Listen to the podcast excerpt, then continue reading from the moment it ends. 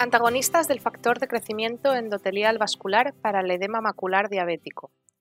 El edema macular diabético es una complicación frecuente de la diabetes, en la que el daño a los vasos sanguíneos de la parte posterior del ojo provoca inflamación.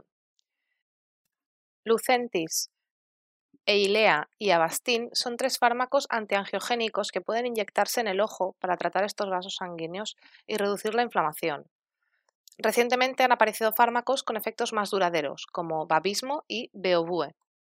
En junio de 2023 se actualizó una revisión Cochrane sobre estos medicamentos y se utilizó un metaanálisis en red para comparar sus efectos. En este podcast se habla sobre sus hallazgos.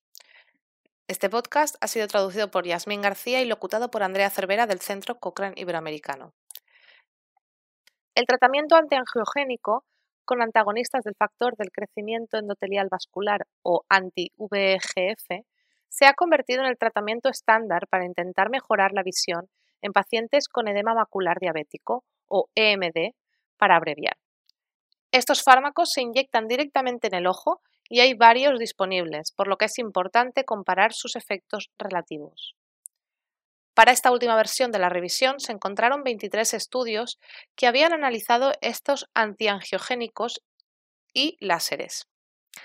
La mayoría de los ensayos no realizó un seguimiento de los pacientes durante más de un año y solo 8 proporcionaron datos a los dos años de seguimiento. Se determinó que todos los medicamentos antiangiogénicos evaluados previenen la pérdida visual y pueden mejorar la visión en personas con EMD.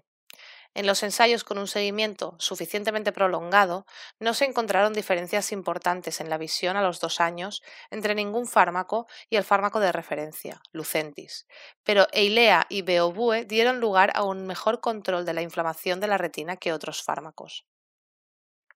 Además, Eilea y Beobue y Babismo podrían conferir algún beneficio sobre Lucentis al año, pero estas diferencias podrían no ser importantes. Con respecto a la seguridad, no hubo evidencia de que un fármaco aumente el riesgo de muerte o eventos cardiovasculares, pero la calidad de la evidencia relacionada con estos efectos adversos fue deficiente.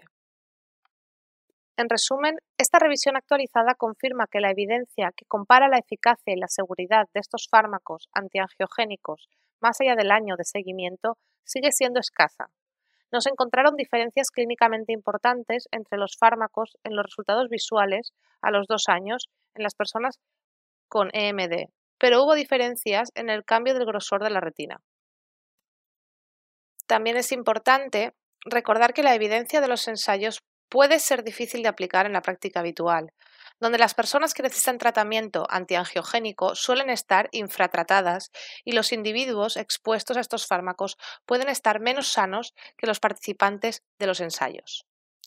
Si desea obtener más información sobre los ensayos de la revisión y los resultados del metaanálisis en red, puede consultar la versión completa en línea visitando la biblioteca Cochrane y buscando edema macular diabético y metaanálisis en red.